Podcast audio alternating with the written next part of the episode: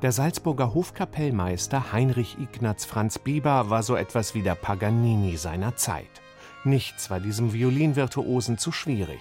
Bieber beherrschte das im Barock seltene Spiel bis in die siebte Lage und seine Kompositionen strotzen vor spieltechnischen Schwierigkeiten wie Doppelgriffen, Dreiklangbrechungen, Viererakkorden und Skordatur, dem Umstimmen der Geige, um neue Klänge zu erzeugen.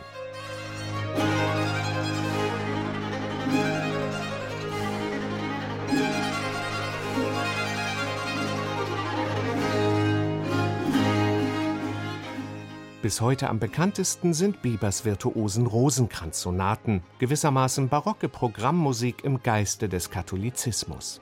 Seine anderen Violinwerke fallen dahinter in der Popularität weit zurück, nicht aber in der Qualität. 1696 etwa, auf dem Höhepunkt seines Schaffens, veröffentlicht Bieber seine Harmonia Artificioso Ariosa, eine Sammlung mit sieben Partiten für jeweils zwei skodierte Geigen und Generalbassbegleitung. Übersetzt bedeutet der Titel so viel wie kunstreich melodiöser Wohlklang, denn die beiden Violinen erzeugen ein Klangfeuerwerk, das komplexe artifizielle und gesanglich ariose Anteile zu einem harmonischen Ganzen vereint.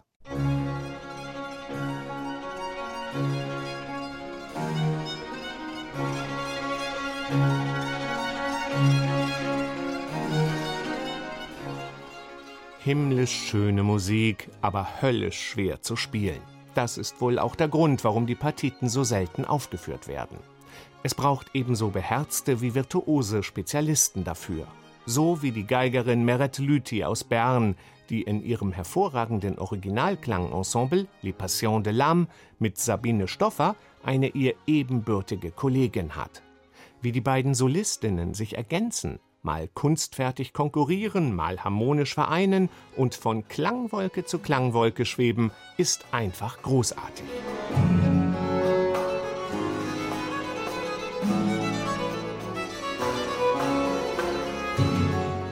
Dargeboten wird die Klangvielfalt dieser Partiten auf Originalinstrumenten des Tiroler Geigenbauers Jakobus Steiner, die Heinrich Ignaz Franz Bieber selbst am liebsten spielte.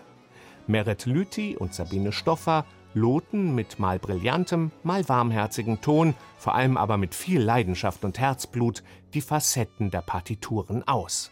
Damit sind sie nah dran am möglichen Originalklang, nehmen sich aber gleichzeitig die Freiheit, sich mitunter auch von Hackbrett und Kartall begleiten zu lassen.